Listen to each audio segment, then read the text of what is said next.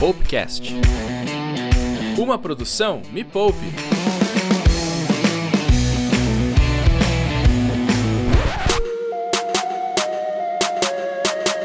Na verdade aumentou tudo, né? Aumentou o preço do arroz, do feijão, do leite, da carne. As coisas do mercado têm aumentado muito, sim. Não é só o arroz, o feijão já tinha aumentado muito, a carne vem subindo sempre. O que tem me afetado bastante é o preço do leite condensado. Eu tenho medo de aumentar o preço dos meus produtos e cair ainda mais as vendas. Aqui na cidade onde eu moro, que é Manaus, a gente chega a comprar um quilo de feijão por 15 reais. No mês de agosto, eu gastei R$ 1.319,58 entre mercado, sacolão e açougue para uma família de seis pessoas. Tô achando esse aumento assustador e sim, tenho medo do que está por vir. Tudo sobe e o salário não. A que ponto chegamos? E aí eu te pergunto, e o seu salário? E o quanto você ganha?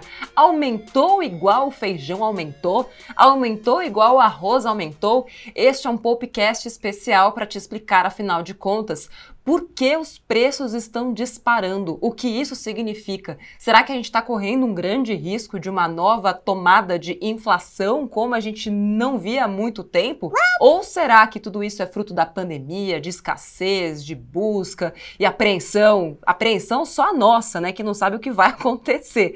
Este é o Popcast, o podcast que faz os seus sovacos suarem, os seus bolsos se encherem e a sua cabeça entender o que está acontecendo com a economia economia, aquela que te afeta, porque você precisa saber o que, que fez os preços dispararem. E para te ajudar, hoje eu trouxe uma presença ilustre para ensinar para gente como é que a gente consegue não entrar em pânico em meio a tudo isso que está acontecendo. Aliás, eu sou Natália Arcuri, fundadora da Me Poupe, este é o Poupecast, podcast mais rico do Brasil. Se você ainda não segue a gente, já faz isso agora. Aproveita também para se inscrever no canal do YouTube, youtube.com.br Me Poupe na web, tem Telegram, tem um monte de coisa, tá tudo aqui na descrição deste podcast. Quero convidar para a nossa conversa sobre inflação, sobre aumento de preços, afinal de contas, o que significa tudo isso que aconteceu com o preço preço da gasolina, do diesel, do arroz, do feijão, do queijo. André Brás, que é o coordenador do IPC, Índice de Preços ao Consumidor, do FGV IBRE, mestre em Economia pela Universidade Federal Fluminense e em Finanças e Economia Empresarial pela Escola Brasileira de Economia da Fundação Getúlio Vargas. O André faz parte da equipe da Superintendência Adjunta para a Inflação desde 1989, ou seja, se tem alguém que já passou pela inflação, sobreviveu a ela e está aqui para contar se o que está acontecendo agora se parece com o que aconteceu lá na década de 90. André, seja muito bem-vindo. Olha, eu, eu preciso confessar que eu sinto um alívio de saber que você está aqui para contar para a gente o que está acontecendo. Muito obrigado, viu? Isso só aumenta a minha responsabilidade. Muito obrigado pelo convite, o prazer é todo meu e eu espero esclarecer aí alguns pontos, né? Vamos lá. Vamos lá. É, André, em todas as nossas redes, Instagram, e-mail, é, grupo de Telegram, canal do YouTube. As pessoas me bombardearam, bombardearam a Me Poupe como um todo em relação aos preços dos produtos da cesta básica. Porque quando a gente olha para o índice de inflação, que é o IPCA, que é o índice de preço ao consumidor amplo, que é o índice mais usado para medir a inflação, ele está lá equilibradinho. Daqui a pouco você vai falar para a gente né, quanto que ele ficou. Em agosto, foi de 0,24%, o acumulado de 2020 é de 2,44%, está abaixo da meta do governo, que era 2,5% nesse mesmo período. E aí tem alguma contradição, né? Porque quando a gente olha o IPCA, 2,44, mas pega o arroz, que eu pagava R$ reais, é, aquele pacote 5 quilos, e tem lugar que trouxe para mim que está pagando 18, 30, 40 reais, né, os 5 quilos de arroz. Isso não deveria mexer na inflação? É, e tem muita gente que já começa com aquela conspiração, né? Não, isso é uma maquiagem, só vocês não estão vendo que a inflação está aumentando. Então, acho que minha primeira pergunta é a pergunta de todos os mepoupeiros. O mundo está acabando e a gente não está percebendo? Depende, né? Depende de que faixas de renda nós estamos, né? Porque essa inflação é, apresentada pelos institutos oficiais, tanto pelo IBGE quanto pela Fundação Getúlio Vargas, que estimam seus índices de preço ao consumidor, é uma média né? E uma média não é inflação de ninguém. Ela é uma medida estatística para orientar a gente eh, na política monetária, né? E tudo mais. Então, é, ela não conta a realidade de cada um.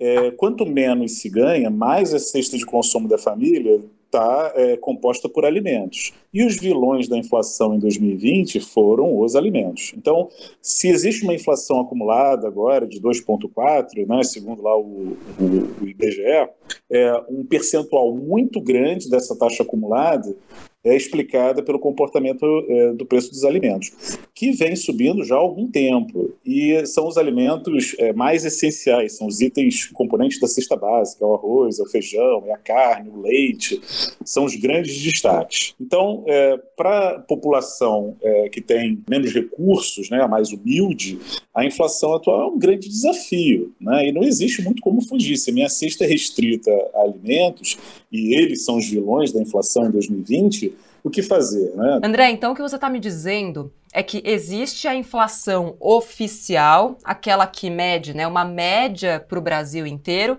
mas também existe uma inflação pessoal, que é como os produtos que eu consumo e a minha renda perde valor de acordo com o aumento dos preços específicos desses produtos que eu consumo. É como se a inflação para o mais pobre fosse pior durante a pandemia do que a inflação para o mais rico. Foi isso que aconteceu? É, foi isso que aconteceu, exatamente. Como as, as famílias percebem a inflação, vai depender é, da renda dessas famílias, da configuração dessa família, porque tem família que tem por exemplo, mais idosos, e aí percebe um tipo de inflação. Tem famílias com jovens, um casal solteiro sem filhos, então eles têm uma percepção de inflação diferente. E também tem casais com filho e idade escolar, que tem uma outra inflação. Então, a depender da configuração familiar, é, é, as pessoas vão perceber níveis de inflação um pouco diferentes. E é muito difícil você botar todo mundo numa estatística só. Né? Então, as estatísticas padrão que a gente divulga, seja do IPCA ou do IPC da FGV, não contam a história o desafio que a inflação impõe ao custo de vida de cada um. Né? Isso vai depender dessas condições, da renda, dos hábitos de consumo e da própria configuração familiar. A gente tentou aqui na FGV, para ampliar um pouco a visibilidade da inflação, né? personalizando um pouco mais, nós criamos dois indicadores. Um é, que mede a inflação para famílias com renda até 2,5 salários mínimos mensais, e um outro para famílias é, compostas por idosos. Então, por quê? Idosos são é, a maior parte da população brasileira está envelhecendo, então torna-se relevante ver como famílias com idosos percebem inflação e também é, temos aí uma desigualdade social muito grande, né? famílias com renda abaixo de 2,5 salários. Então é uma forma de aproximar né, o, o, as estatísticas oficiais de grandes grupos sociais, né? famílias mais humildes e idosos. Isso para aumentar a percepção do consumidor com relação à inflação, porque pega o jornal, olha o IPCA negativo e a sua inflação disparando. Né? Mas isso porque a alimentação, por exemplo, que é a grande vilã da inflação de 2020, está muito concentrada em alimentos, e alimentos é, respondem por 20% do IPCA. Uhum. Então, os outros 80% são bens, serviços que durante a pandemia muitas famílias não podiam consumir. Então, não havia nem como medir a evolução de preços. Alguns, até hoje, não dá para medir, por exemplo, um cinema, um teatro, ainda não estão funcionando. Então, ali a variação é zero. E uhum. no auge da pandemia, né, no isolamento social, é, outros serviços que também fazem parte do nosso dia a dia, como ir ao restaurante fazer uma refeição e tal, estava difícil de você medir porque estava tudo fechado. Então, uhum. isso fez com que a inflação média né, divulgada fosse muito baixa.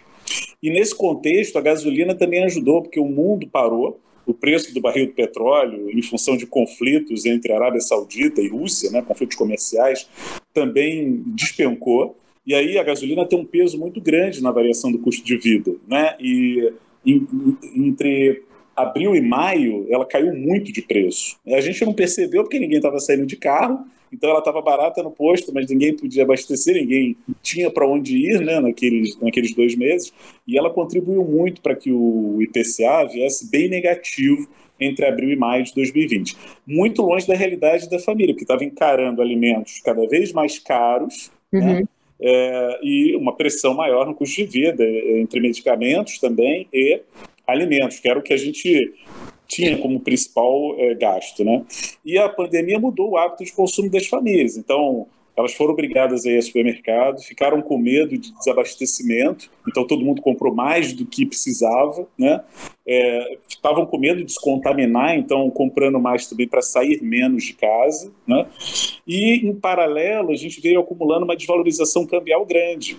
Então, essa desvalorização cambial ela é boa para a balança comercial, porque torna o nosso país mais competitivo, ele vende mais para o exterior. Por outro lado, ele diminui a oferta de alimentos no mercado brasileiro. É a uhum. China é a China comprando muita carne, é a China comprando grãos como milho e soja. Isso tudo diminuiu a oferta de alimentos no mercado é, brasileiro. E isso contribuiu também para o aumento de preços. Então, mudança de hábito, necessidade de comprar um pouco mais para sair menos de casa, é, é, desvalorização cambial forte, que só dentro aí, do período mais agudo da pandemia foi superior a 20%, é, e aumento de preços né, dessas grandes commodities, porque lá fora a soja, o milho, o trigo também avançaram muito de preço, tiveram um aumento. É, isso tudo contribuiu para esse para essa pressão inflacionária muito concentrada em alimentos mais básicos. Né? Então uhum. a gente está vendo aí carne subindo de preço, óleo de soja subindo de preço, feijão já teve sua vez lá, subiu de preço, uh, arroz também agora chamou atenção, subindo de preço. Então, o maior desafio né, das donas de casa hoje em dia é realmente reduzir aí o impacto desse aumento de, dos alimentos no, no seu orçamento familiar.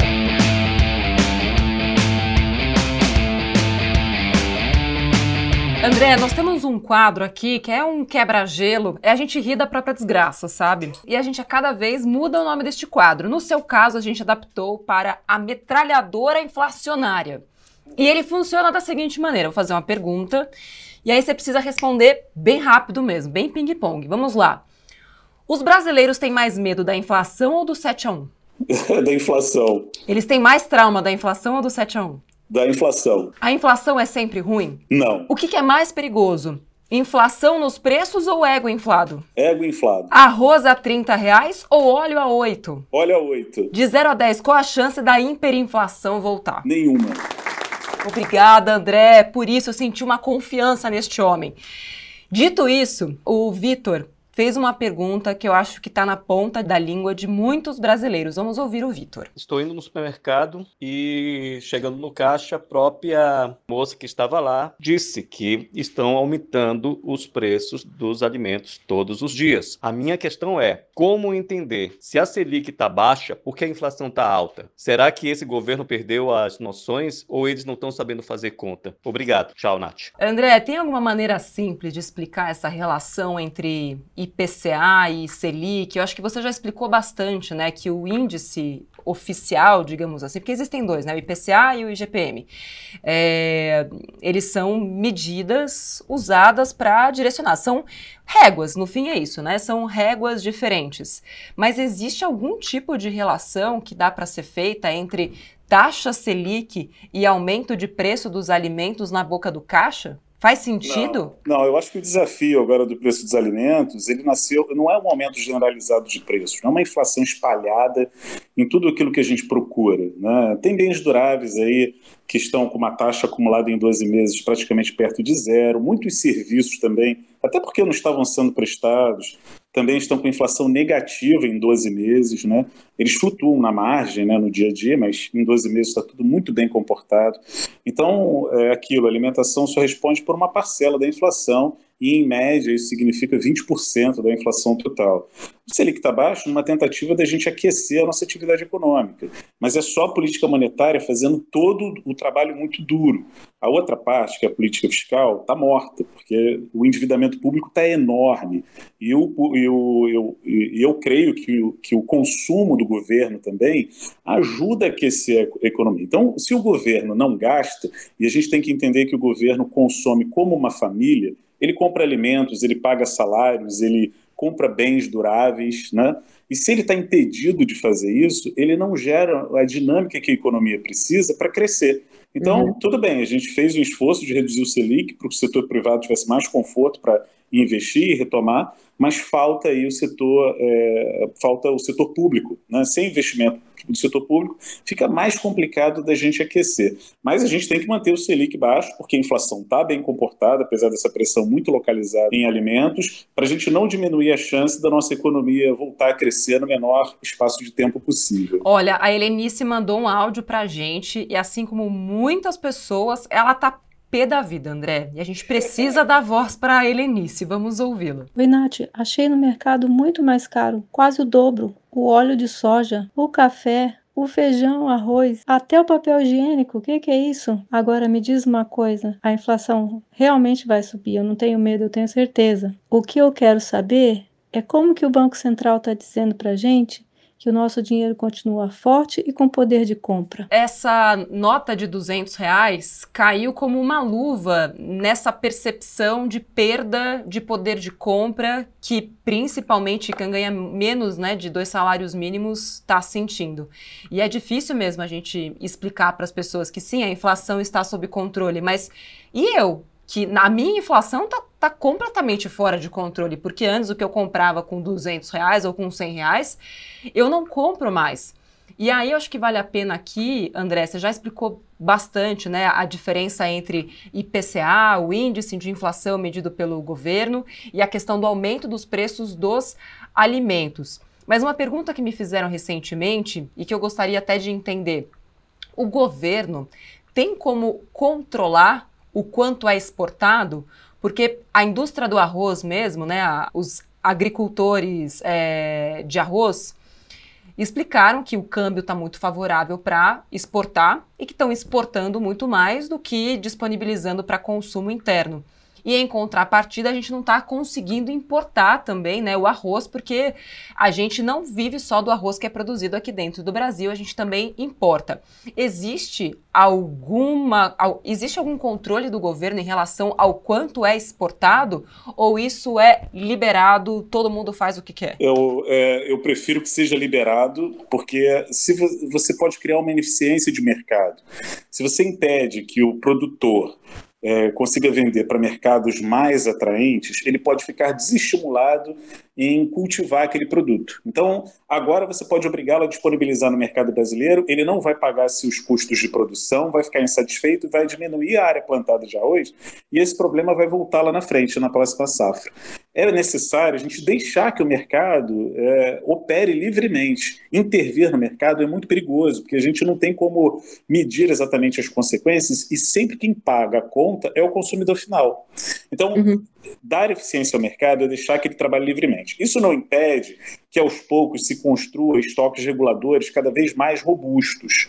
Né, exatamente para que você diminua um pouco a volatilidade. Sabe aquele preço que não sabe se vai continuar subindo ou se vai cair? Naquele momento em que existe uma incerteza muito grande, você entra com um pouco de arroz para regular a oferta dele e impedir que o preço siga numa espiral. É como se fosse o Banco Central entrando eventualmente para vender dólar, que o mercado entra num, numa frenesi e aí o uhum. dólar começa a disparar e aí o Banco Central entra vendendo um pouco para segurar a cotação. Então é um pouco a mesma, funcionaria da mesma forma. Entrou naquela espiral de, de alta, alta, alta, entra vendendo um pouco, regula o preço, diminui a incerteza, né, acalma os ânimos e aí se verifica a necessidade real de uma nova alta, e aí o estoque regulador ajuda a diminuir a volatilidade e a deixar que falte um alimento tão importante como o arroz, o feijão ou qualquer outra commodity importante. Já existe alguma perspectiva, algum movimento de mercado? Isso quem deveria fazer é o governo, é o próprio mercado que vai se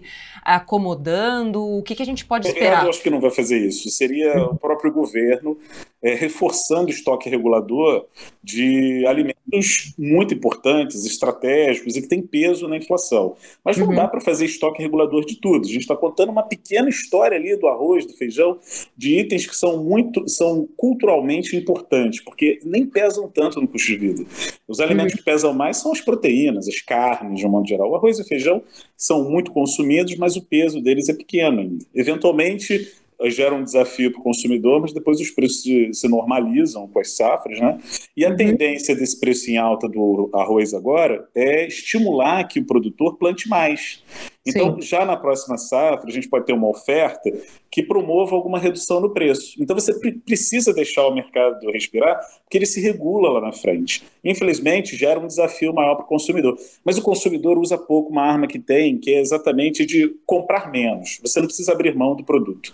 Você pode perfeitamente comprar, é, é, se você compra 5 quilos, compre 5 Perdão, se você compra 6 quilos, compre 5, compre 4. Né? Se você der essa mensagem, o mercado já vai entender que aquele nível de preços, o arroz não pode continuar, porque ele está perdendo consumidores. Então ele vai se regulando. Uhum. Mas se qualquer desafio que eu impuser de preço, a demanda não se alterar, isso abre espaço para novos aumentos. Então não é substituir, ah, vou comprar, como sugeriram aí, vou comprar macarrão no lugar do arroz. Isso não dá para a gente comer macarrão na, na, proporção que a gente come arroz. Mas dá perfeitamente para a gente reduzir lá algum, alguns gramas, né? Ah, 100 gramas, 200 gramas, 1 quilo, 2 quilos, o que for possível. E se a gente fizer isso de forma macro, se cada família fizer a sua, a sua pequena contribuição comprando um pouco menos do produto que está mais caro, seja arroz ou qualquer outro, é, isso ajuda a regular o preço no mercado.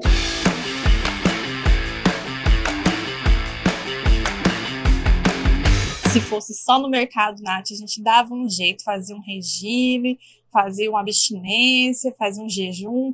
Mas o problema é que aumentou, só no ramo têxtil, os insumos para a indústria aumentou 30%. Oi, Nath. A minha dúvida e opinião sobre tudo isso é que sim, eu tô vendo um aumento nos preços e na minha cidade o que mais está aumentando de preço também é material de construção.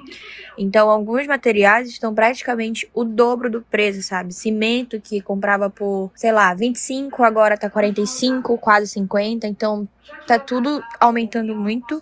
E essa é a minha opinião, e eu não tô entendendo, e tô com medo de não conseguir mais comprar nada, e do dinheiro tá valendo uma merda. Agora, o que que explica isso? É, é o mesmo motivo? Estão exportando mais? Não, muitos materiais de construção têm uma correlação muito grande com o dólar. Por exemplo, fios e cabos. O, os fios são feitos de cobre, os PVCs de material da indústria química, as tintas também da indústria química. E esses materiais têm uma correlação muito grande. Então, se a gente acumula uma desvalorização cambial na ordem de 35% de agosto do ano passado para cá, é natural ver, verificar alguns preços de material de construção subirem. E isso, os índices aqui, a gente também tem o Índice Nacional de Custo da Construção, que é o INCC, já mostra uma, uma aumento forte no preço dos materiais nos dois últimos meses. Né? Então, é, isso deve continuar e, e assim, é, uma família maior de, de, itens de construção deve ficar mais cara. O, o, aço também, que é usado né, como, enfim, para é, construção dessa, de edificações e tal, ele também está subindo bastante por conta do minério de ferro, que não para de subir de preço, né? Uhum. refletindo um pouco uma demanda mais forte né, de outros países, que à medida que os outros países voltam e, a, e retomam a sua economia, eles também passam a demandar mais produtos do Brasil e, e, e, em paralelo a isso, a nossa moeda ficando mais fraca, esses produtos não, é, realmente vão ser um desafio é, para os próximos meses. Né? Então, de fato, ela tem razão, o material está subindo e não há o que fazer para isso, porque isso reflete um pouco da desvalorização cambial e também de um volume maior de exportação é, do Brasil. Oh, não! E agora a pergunta que não quer calar, eu falei sobre isso semana passada, quase fui fuzilada viva, André. Então prepare-se também, que é muito polêmico. A gente sabe que a inflação ela tem um efeito positivo quando ela está sob controle. E a gente fala sobre inflação sob controle olhando muito para aquele índice que pega para todo mundo. Se a inflação fosse a mesma para todos, ou seja, os tais 2,4 em 12 meses para todo mundo, de maneira equilibrada, né, para todos, é disso que estamos falando. Mas agora a gente está percebendo, diante de tudo que você explicou para gente, que existe um desequilíbrio inflacionário, que a inflação ela pegou pessoas é, mais vulneráveis, né, de faixas de renda mais baixas, de maneira muito mais forte, porque é aquela inflação pessoal. Se a, os alimentos, é, materiais de construção e tudo mais, eles afetam muito mais as classes D, E do que as classes A, B, a gente tem um aumento de desigualdade social no Brasil. Mas tirando tudo isso, por que, que a inflação ela é benéfica se controlada? Porque ela reflete um aquecimento da atividade. O aquecimento vem junto com mais oportunidades de emprego e renda para as famílias. Então fica mais fácil de você driblar o dia a dia tendo emprego. Eu acho que a situação é, do brasileiro mais humilde agora é grave porque ele está impedido de trabalhar ou foi demitido. Então, uhum. essa sensação de inflação aumenta mais quando você não tem nenhuma fonte de renda, quando você está vivendo de um pequeno voucher e sem expectativa de retomar o mercado de trabalho no curto prazo. Então, assim, com alguma renda, a gente consome os produtos, ainda que eles estejam mais caros. Né? A gente diminui um pouco aqui a compra, substitui e dá conta de comprar o nosso básico. Agora, sem renda, impossível, qualquer nível de preços, você está com a corda no pescoço. Né? Então, é, eu acho que o maior problema é a falta de oportunidade de emprego. E resolvendo isso, acho que a gente diminui essa sensação de inflação alta para os menos favorecidos. E acho que vale a pena também dizer que a inflação ela não é um recurso único e exclusivo do Brasil todos os países têm inflação, em maior ou menor grau. Eu fui fazer uma análise da inflação dos Estados Unidos, a inflação do Reino Unido, a inflação em Portugal. Quando a gente coloca nos últimos 10 anos, a gente percebe que o Brasil tem uma inflação um pouco acima? Tem, mas não é nada que chame tanta atenção. E também tem um pouco dessa confusão entre a perda de valor do real em relação ao dólar e a própria perda de valor do real como moeda interna. Queria só que você explicasse é, para todo mundo essa diferença, porque uma coisa é o real em, em, frente ao dólar ou em outras moedas, que sim, a gente perdeu muito valor, tá, o dólar está 5,50, né, hoje que a gente está gravando, mas existe a outra questão, que é o real como moeda nossa interna. Se puder só explicar isso, essa diferença. Pois é, a inflação que a gente viu nos outros países, é, você bem acompanhou, é, apresentou desafios recentes, sim. Né? Ainda que a gente. Inflação nos Estados Unidos, no Reino Unido, ou em grandes nações da Europa, como a Alemanha, por exemplo, é historicamente muito baixa. Né? E lá, nesses países, a desigualdade social é muito menor. Né? Então, e mais recentemente, os Estados Unidos viveu ali uma pressão inflacionária grande em torno de alimentos que a economia deles segue né, o sabor de mercado. Então, se o preço do barril do petróleo sobe, a gasolina sobe. Se o preço dos alimentos aumenta né, por conta da pandemia, pessoas comprando mais né, produtos para sair menos de casa, é, isso se mostra lá no CPI, no IPC americano. Né? Então, é, assim, eu acho que o maior problema é assim, essa questão da desigualdade e como as famílias aqui no Brasil per percebem esse fenômeno inflacionário. Né? Então, a inflação mais geral é a inflação, não é inflação de ninguém, é uma medida estatística, mas a gente tem um problema grande porque tem muitos brasileiros humildes que têm uma cesta de consumo muito restrita, onde, onde eu digo assim, ah, a inflação não está generalizada. Ele vai dizer, mas como? Tudo que eu consumo está mais caro mas é que a cesta dele é muito restrita, muito é, é composta por é, gêneros alimentícios, e nesse momento é o que desafia mais né, a inflação. Então, fica essa coisa, ah, a inflação do Brasil já é compatível com a inflação de países desenvolvidos, né, e tal, mas a nossa realidade econômica, a nossa desigualdade aqui ainda é muito grande, distancia um pouco né, a percepção do consumidor né, da dona de casa, do índice que os institutos oficiais, ou mesmo da FGV, que a FGV divulgam. E nesse estudo que vocês fizeram, né, em relação a tentar fazer essa segmentação, o que, que vocês descobriram? Dá para ter um outro índice de inflação é, por faixa de renda? Isso é orientado para a política pública, exatamente para aumentar a visibilidade de como o fenômeno da inflação está afetando o povo brasileiro. Se existe uma população idosa crescente, é interessante você ter um indicador que mostra o desafio que essas famílias estão passando, que o idoso tem necessidades especiais. Para ele, por exemplo, o aumento do ônibus urbano não pesa, porque ele tem o passe livre do ônibus. Então, uhum. mais para o mais pobre e idade ativa, o aumento do ônibus tem um baita impacto no custo de vida. Então, não dá para a gente ter um índice só para tratar de várias realidades. Como uhum. o país está envelhecendo, nada mais justo você ter um índice que ofereça para a gente visibilidade sobre os desafios da população idosa.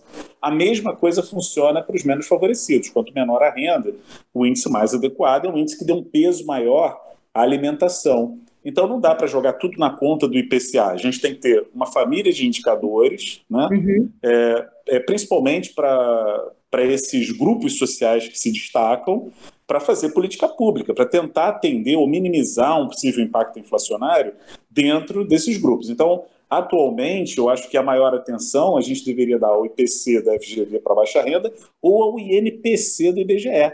Né? O, IBGE tem dois índices que ele divulga junto. Um é o IPCA, que serve lá para a política de metas de inflação, e o outro é o INPC. E a diferença dos dois é que um é para famílias de 1 a 40 salários mínimos, é amplo, né? É a inflação uhum. que não pertence a ninguém.